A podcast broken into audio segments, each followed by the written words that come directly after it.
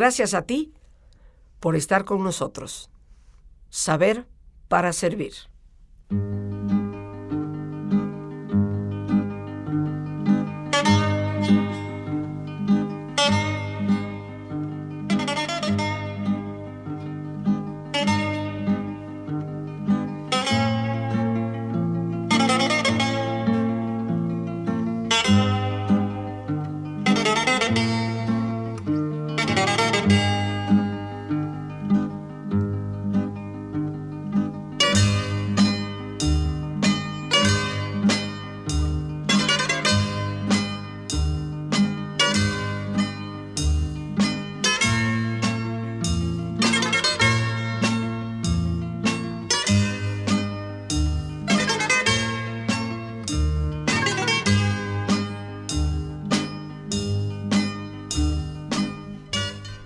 Jueves Cultural, queridos amigos, y una vez más me tomo la libertad de autoinvitarme.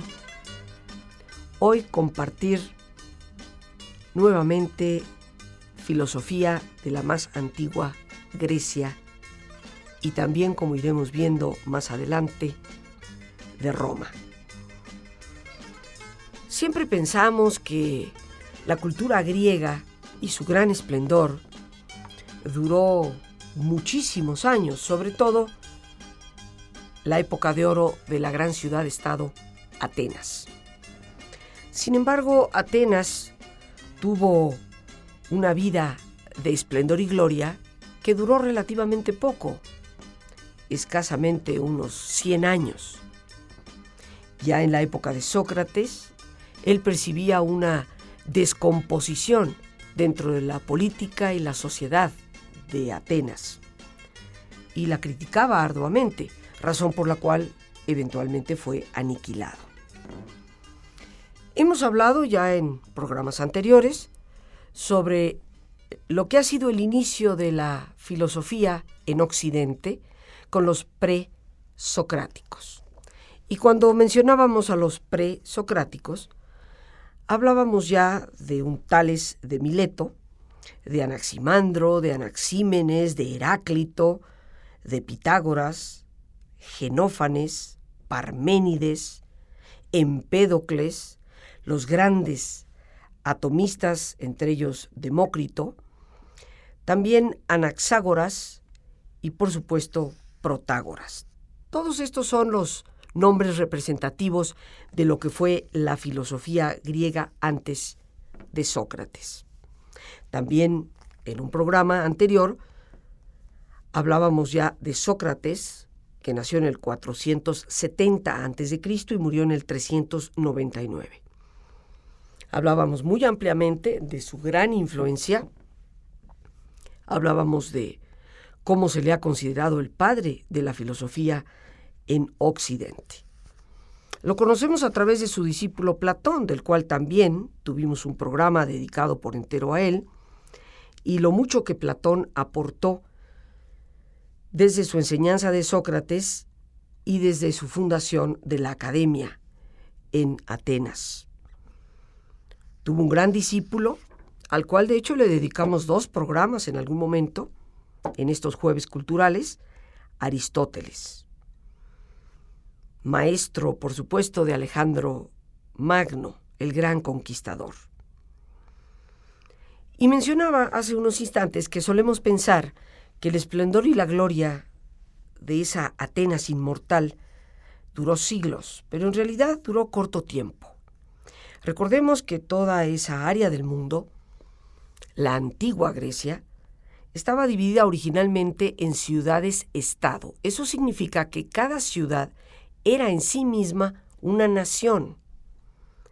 Así pues, Atenas era una nación, Cartago era una nación y muchas otras ciudades que conocemos de la antigüedad. Los griegos llegaron inclusive a dominar una gran parte del mundo con ciudades-estado, en lo que también se llamó la Magna Grecia, que es lo que hoy conocemos como Sicilia. Pero llegó el momento en que las ciudades-estado terminaron y fueron eventualmente unificadas como una sola nación y nació lo que conocemos la cultura helénica. Ese gran imperio de los griegos que obviamente fundó, estableció Alejandro Magno. A partir del declive de Atenas, empieza a haber una serie de cambios y se empiezan a establecer una serie de escuelas filosóficas, entre las cuales resaltan cuatro fundamentales, los cínicos, los escépticos, también tenemos, por supuesto, a los epicúreos y finalmente a los estoicos. En este programa quisiéramos compartir contigo qué pasa después de Sócrates, Platón y Aristóteles. ¿Qué pasa con la filosofía? Y te recuerdo que la palabra filosofía, como hablábamos ya en la introducción de estos programas en Jueves Cultural, la primera vez que tocamos el tema hace ya mucho tiempo, quiere decir amor por la sabiduría. ¿Qué pasa con la filosofía que es la madre, de alguna manera, de la ciencia y que va permeando el pensamiento de los seres humanos a lo largo del tiempo? Porque el estudio de la filosofía permea la psicología, permea la medicina, permea hasta las ciencias más duras como la física y la química. Pues bien, cuando empieza a decaer Atenas, y de hecho sigue siendo una ciudad-estado, pero ya no con su gloria ni con su esplendor, aparece una escuela de filosofía que se llamó la escuela de los cínicos. Ciertamente que esta es una palabra que tú y yo utilizamos hasta la fecha.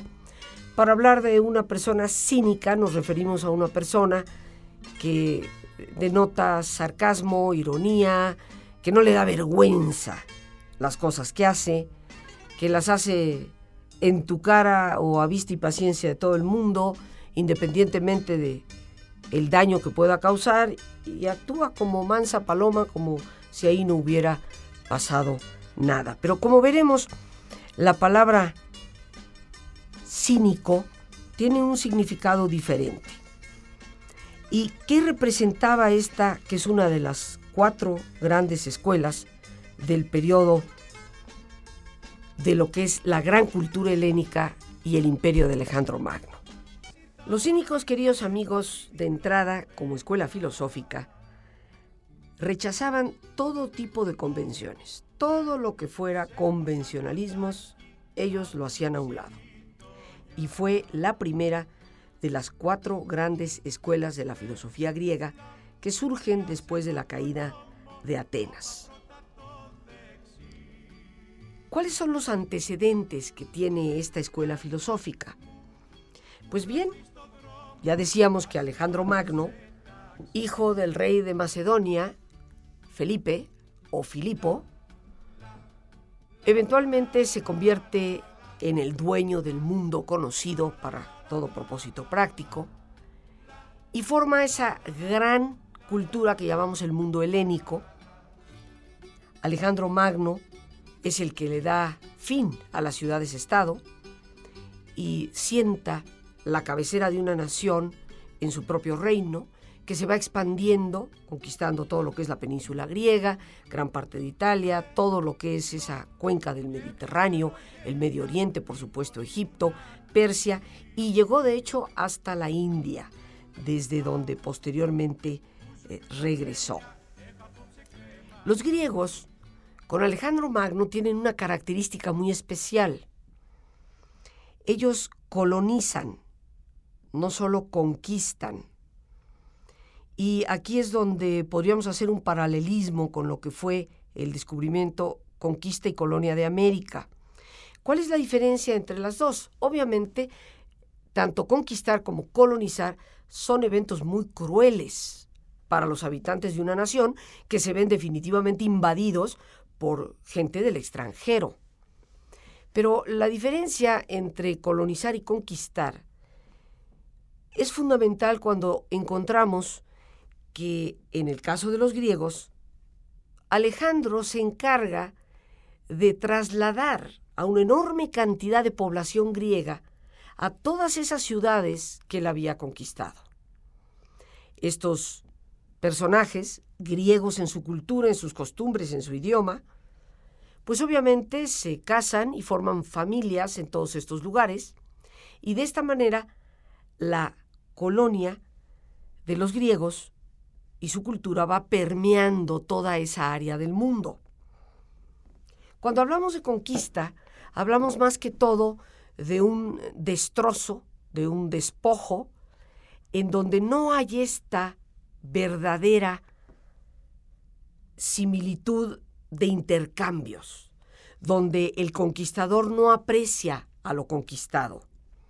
Alejandro Magno tenía eh, una gran admiración por la cultura egipcia y entra como conquistador de Egipto, pero sin destruir las bases y los orígenes y la religión de los egipcios. Las respeta en su integridad y va permeando a través de la cultura griega con todas aquellas personas que él hace que se trasladen a estas ciudades. Es como si en México hubiéramos tenido realmente una integración de lo que era el español que venía y nuestro pueblo prehispánico. Sabemos que esa integración se da únicamente a través de las uniones entre los conquistadores y las indígenas, pero no se da en otros niveles. La religión se destruye, eh, se ve como de menos, la cultura es despreciada, y eso forma una conquista. Pero colonizar es aportar y a la vez enriquecerse de lo que es ese país. Con estos antecedentes y con esta colonización que hacen los griegos a través de Alejandro Magno, se establece lo que conocemos como el mundo helénico. Curiosamente, a pesar de que Macedonia y hoy lo que conocemos como la ciudad de Tesalónica, esa área del norte de Grecia, era el espacio natural del reino de Alejandro, él le da mucho más importancia a la ciudad a la que le puso su propio nombre, la ciudad de Alejandría, justo en el delta del gran río Nilo que sale al Mediterráneo, ahí esa ciudad tan antigua, se convierte en el eje del mundo helénico y esa es la ciudad, la primera ciudad que nosotros conocemos, por lo menos en la historia, que posee una biblioteca universal porque en esa gran biblioteca de Alejandría, fundada por Alejandro Magno, no solamente llegaban los escritos de los griegos, ahí se encontraban los papiros de los egipcios, ahí estaba toda la riqueza cultural de los pueblos más antiguos de Siria, de Babilonia, y se conforma un centro de cultura enorme. Pero en esta vida nada es permanente, muere Alejandro Magno, y ante la muerte de Alejandro Magno, pues existe una gravísima preocupación ante lo que es el peligro, la inseguridad, la inestabilidad, porque a la caída de Alejandro Magno, pues poco a poco el mundo romano eventualmente irá ganando terreno. Así que cuando padece de la muerte el gran líder, pues la gente cae en una sensación de inseguridad, incertidumbre e inestabilidad. ¿Qué va a suceder con toda esta estructura dada por este gran hombre que no solamente fue, desde mi parecer, tristemente un guerrero, sino que fue un gran estadista y un hombre con una visión universal muy grande a nivel de cultura. Pues justo en ese periodo de gran preocupación aparece el fundador de los cínicos de esta escuela de filosofía, cuyo nombre es Antístenes. Antístenes, que fue discípulo de Sócrates. Estamos hablando, por lo tanto, eh, de el año 399 que muere Sócrates, pues este hombre en el 380, 370, recordemos que antes de Cristo el tiempo va corriendo hacia atrás. Así que por ahí del año 370, 350 nos encontramos con Antístenes, que es el que funda esta escuela de los cínicos. Antístenes era un hombre aristócrata, pero a la muerte de Sócrates se ve tan desilusionado, se le cae el mundo ante el hecho de que hayan permitido el asesinato de un pensador tan extraordinario y un tan extraordinario maestro. Así que renuncia a su vida de comodidad, deja por fuera todo lo que sus privilegios le implicaban y proclama de una manera muy abierta el que se deben de abolir una serie de cosas.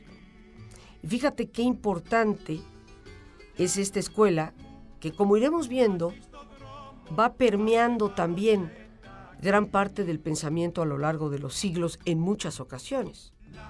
Porque Antístenes lo que propone es que haya una abolición del gobierno, que desaparezca el gobierno, que desaparezca el concepto de la propiedad, que desaparezca el matrimonio y que desaparezca la religión.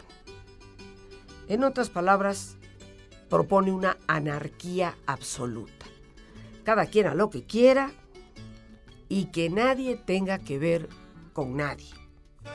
Obviamente, queridos amigos, el caos que puede venir de esto es enorme, pero la propuesta fue dada desde aquel entonces. Vamos pues, queridos amigos, a ponernos cómodos como es nuestra sana costumbre y prepararnos para nuestro ejercicio de relajación. Si te es posible hacer el alto completo, el alto total, pues qué mejor que cerrar tus ojos una reflexión que te ayude a ir hacia adentro, a descubrir en ese silencio tan importante unos cuantos minutos que determinan siempre la diferencia entre salud y enfermedad, en muchas ocasiones entre el éxito o el fracaso. Así que en una posición cómoda y con tus ojos cerrados, respira profundamente varias veces. Siente el entrar y el salir del aire en tu cuerpo. Imagina cómo al inhalar te llenas de la energía que revitaliza todos tus órganos, glándulas, tejidos, las células mismas. Visualiza e imagina cómo al exhalar te vas liberando de todas las presiones, de todas las tensiones. Imagina este intercambio del entrar y el salir del aire como una forma a través de la cual te llenas de salud, te llenas de entusiasmo, te liberas de todo estrés. Respira profundamente concentra tu atención en tu cuero cabelludo relaja la piel que cubre tu cabeza.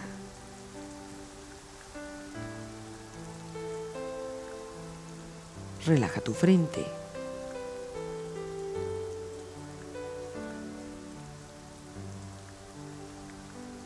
Relaja tus párpados y los tejidos que rodean tus ojos.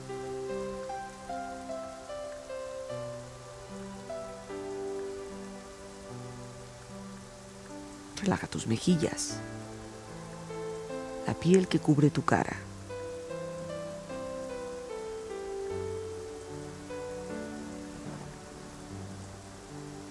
Relaja tu cuello y tu garganta. Siente su flexibilidad.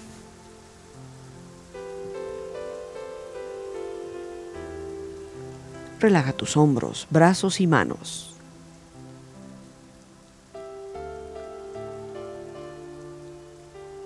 Relaja tu espalda.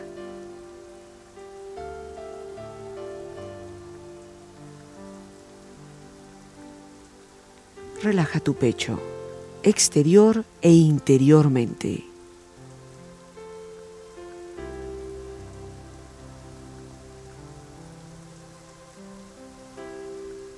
Relaja tu abdomen, exterior e interiormente.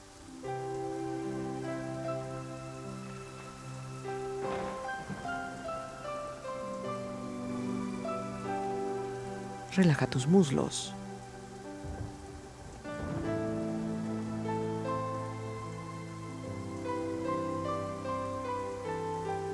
Relaja tus rodillas.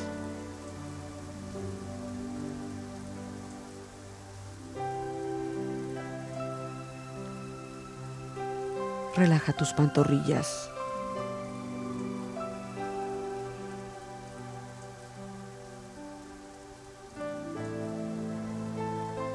Relaja tus pies.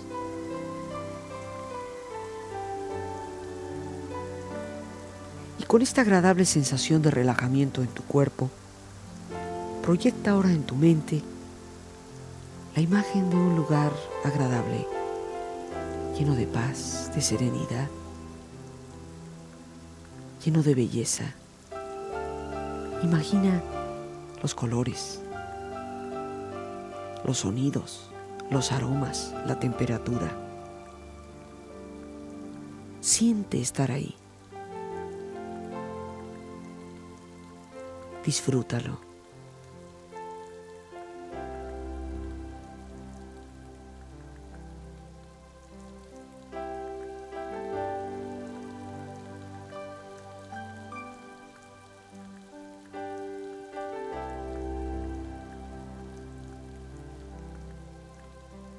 Tiempo de silencio, tiempo de reflexión.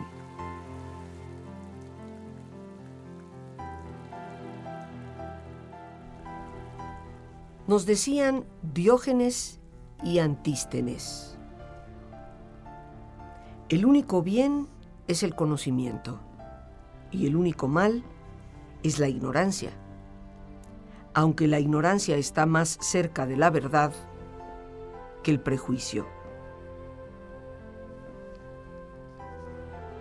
El más dañino de los animales salvajes es el murmurador y de los animales domésticos el adulador, porque los cuervos devoran a los muertos y los aduladores a los vivos.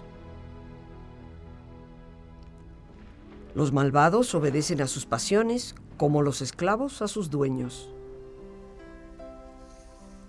Por eso consulta el ojo de tu enemigo, porque él es el primero que ve tus defectos. Los hombres se apresuran mucho en la conservación del dinero, pero no en la conservación de la virtud.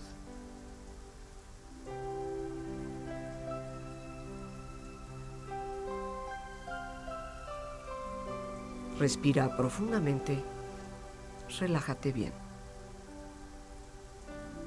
Y con esta experiencia empieza lentamente a estirarte, brazos, manos, piernas y pies, moviendo tu cuello, bostezando si lo deseas, haciendo que tu cuerpo retome su nivel de actividad habitual, hasta lentamente abrir tus ojos.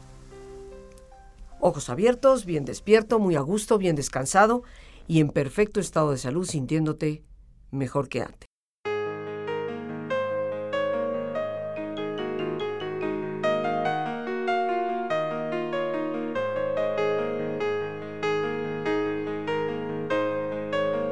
La vida indudablemente nos da a todos momentos de tormenta y crisis.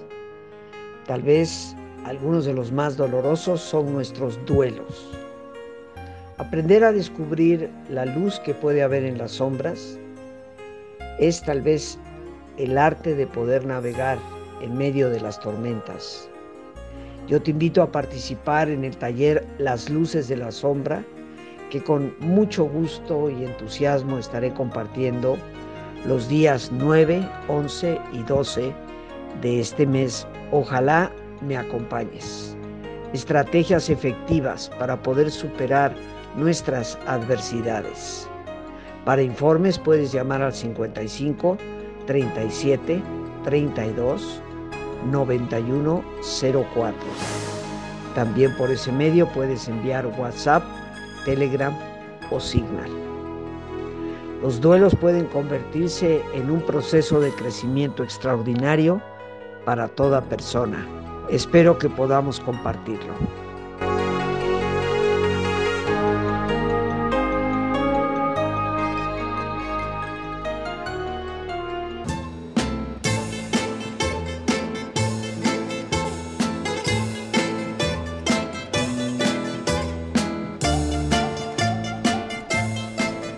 Los cínicos, esta escuela de filosofía que aparece precisamente tras la caída de Atenas, su fundador, Antístenes, discípulo de Sócrates, desilusionado por la muerte de su maestro, que proclama, como decíamos hace unos instantes, queridos amigos, prácticamente la anarquía total.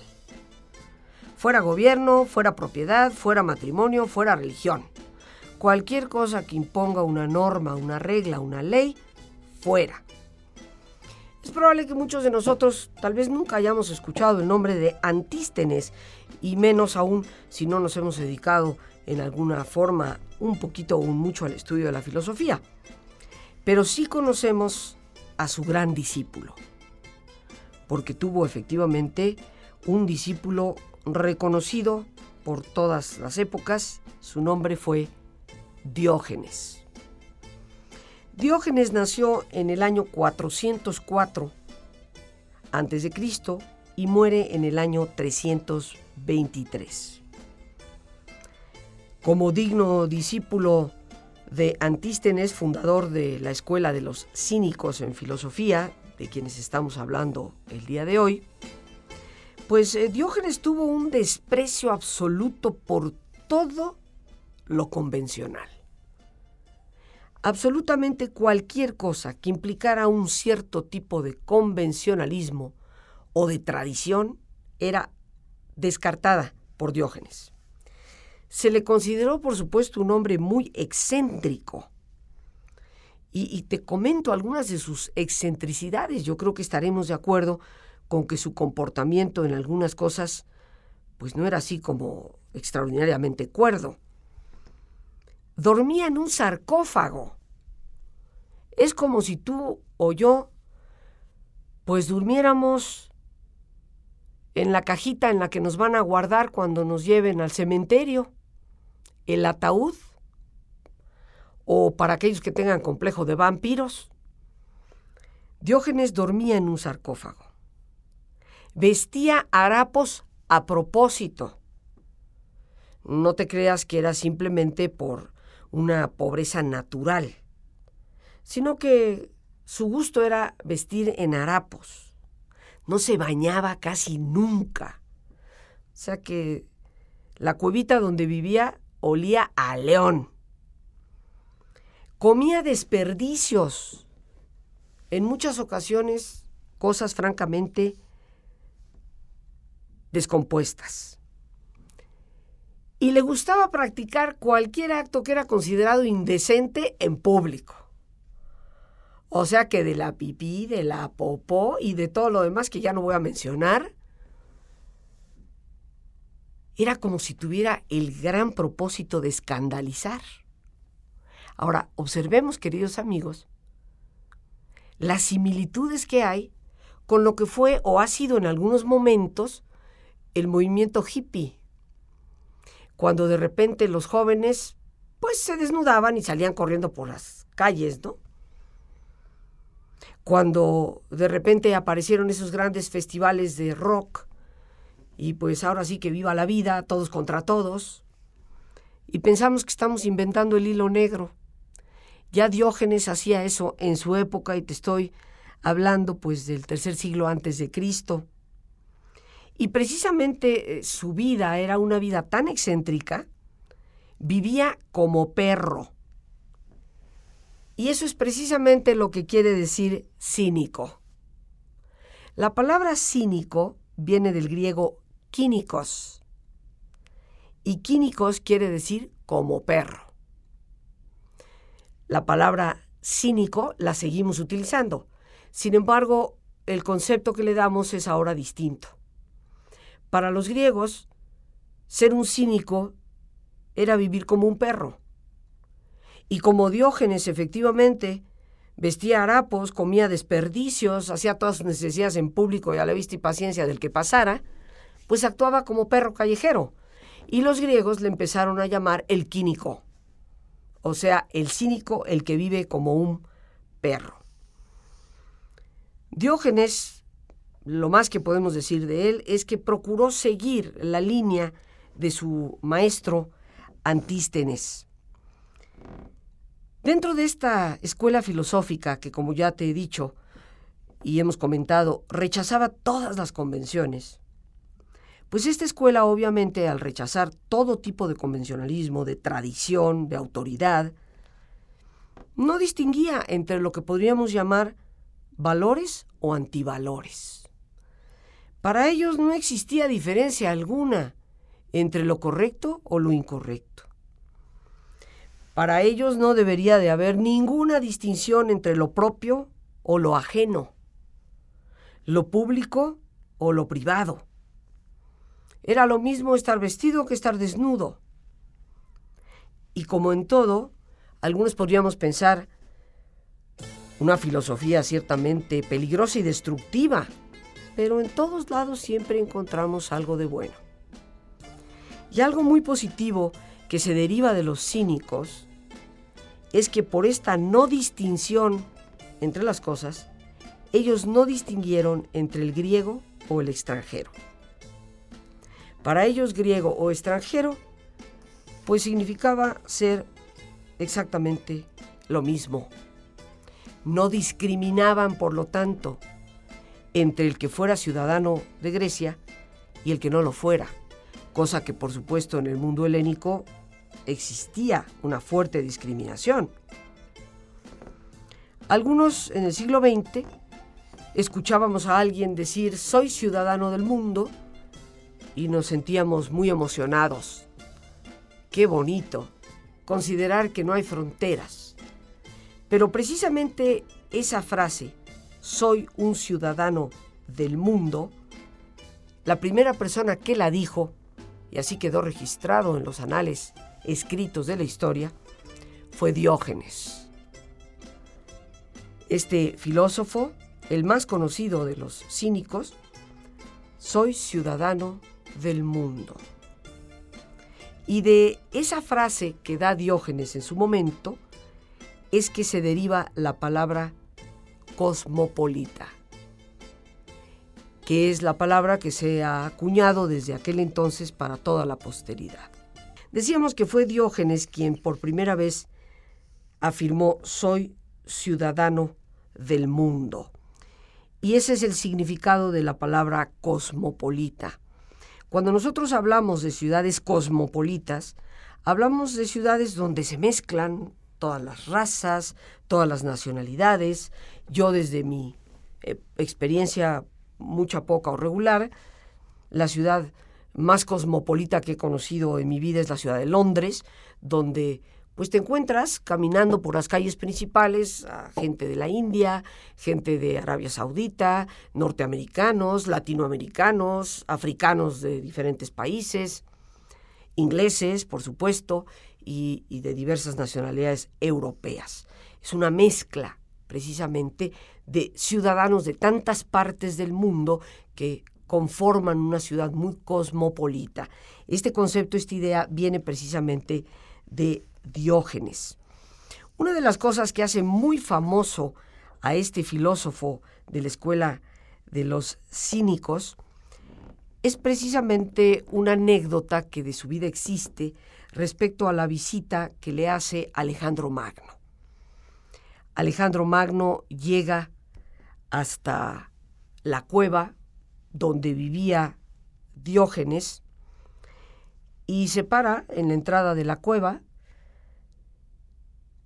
saluda a Diógenes y siendo el emperador de emperadores, el rey de reyes en su momento, le pregunta a Diógenes, ¿qué puedo hacer por ti? Y Diógenes le responde, deja que entre la luz. En otras palabras, muévete.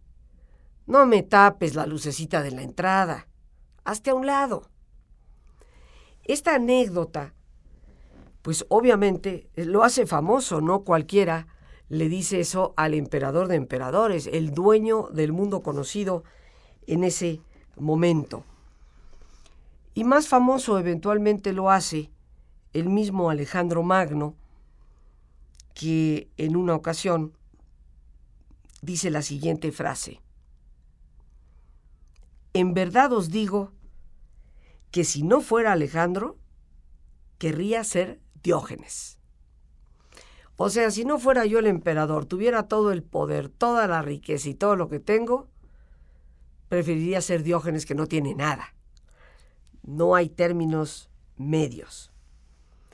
Es muy importante recordar, antes de terminar, mis queridos amigos, que Diógenes y sus seguidores no eran cínicos en el sentido actual de la palabra. Por supuesto que creían en el poder de la virtud, pero no hacían distinción alguna entre los verdaderos valores y los falsos.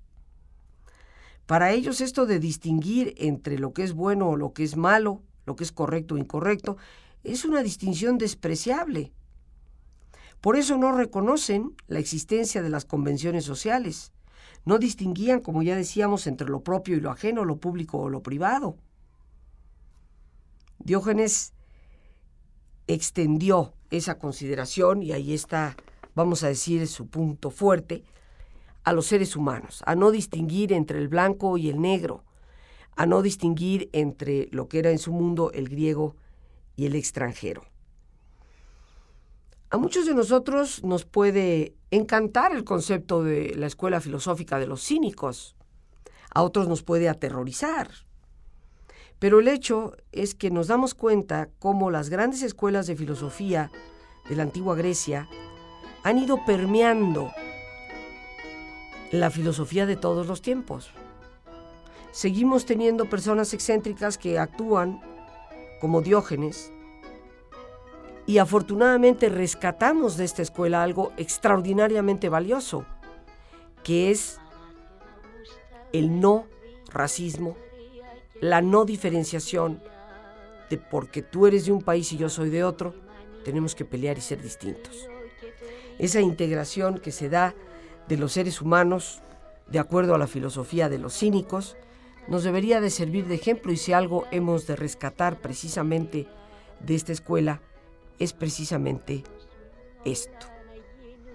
Te recuerdo que la palabra cínico significa como un perro y fue el propio Diógenes, el máximo representante de esta escuela, quien explicó el motivo de su nombre y decía textualmente, me llaman perro porque adulo a aquellos que me dan algo, aullo a los que no lo hacen y muerdo a los tunantes, o sea, a los que pretenden robar.